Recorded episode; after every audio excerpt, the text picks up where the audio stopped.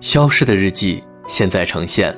各位好，我是锦纶，这里是全网独家日记分享平台《消失的日记》，你可以关注微信公众号“消失的日记”来与我互动，分享你我他的心情色彩。下面就开启今天的日记之旅。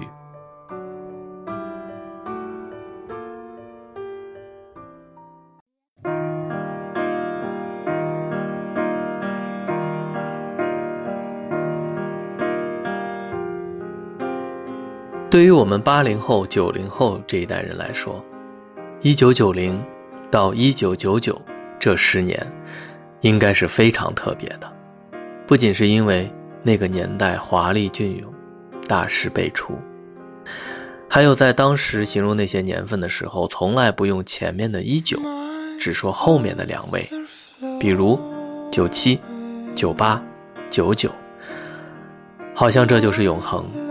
好像两千年永远不会到来，即便是会来，那应该是很遥远的未来。时间从来不赋予自身意义，也不会提醒人们给它冠名，但人们又太需要给它冠名，否则就抓不到它存在的证据。可时间真的叫现在的名字吗？二零二零，又真的？能代表此刻的我们吗？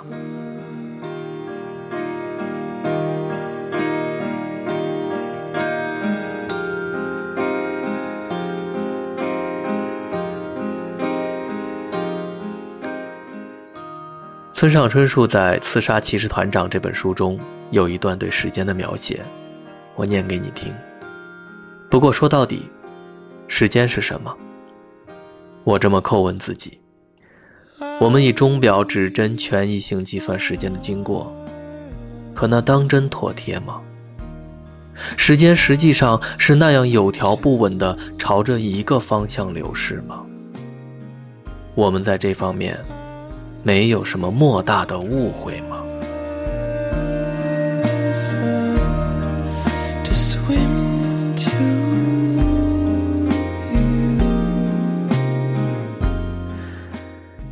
在这本书里，村上春树探索着时间的概念：是否时间存在会伸缩、会往返、会隐藏的特性呢？有时特别长，有时会很短；有时堂堂可见，有时消失不见。当然，这里不是讨论科学不科学的话题，仅仅是诉说一种感受，一种你我对时间的主观感受。你是否有类似的感觉？总觉得小的时候时间特别长，在那个时候感觉时间就是无限的，明天永远都是一个样子。身边的大人、老人和小孩儿，好像都各自落座在那个天然的时间段座椅上，永远不会变。当有一天，我们发现自己已经起身离开了那个原本属于自己的座椅时，才发现，原来时间过得这么快。就好像一列火车，离你很远时，你没觉得它多快，直到它逼近你的一刹那，而后飞驰而去，你才真切的体会到了它的速度。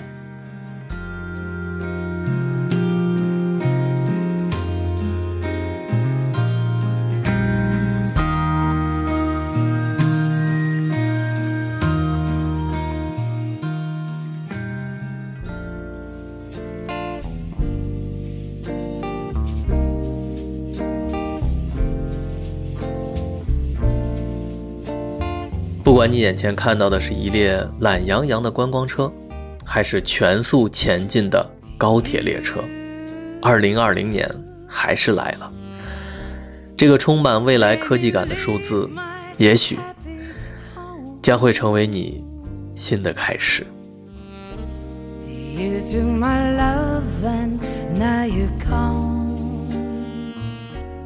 今天没有小说的更文，因为最近一直在写故事的大纲。越写越大，本来只是想把《夏庭轴》这部小说写成一个简单的、带有科幻色彩的爱情故事，当整个大纲渐渐成型后，我发现它很不简单，爱情反而成了串珠子的细线。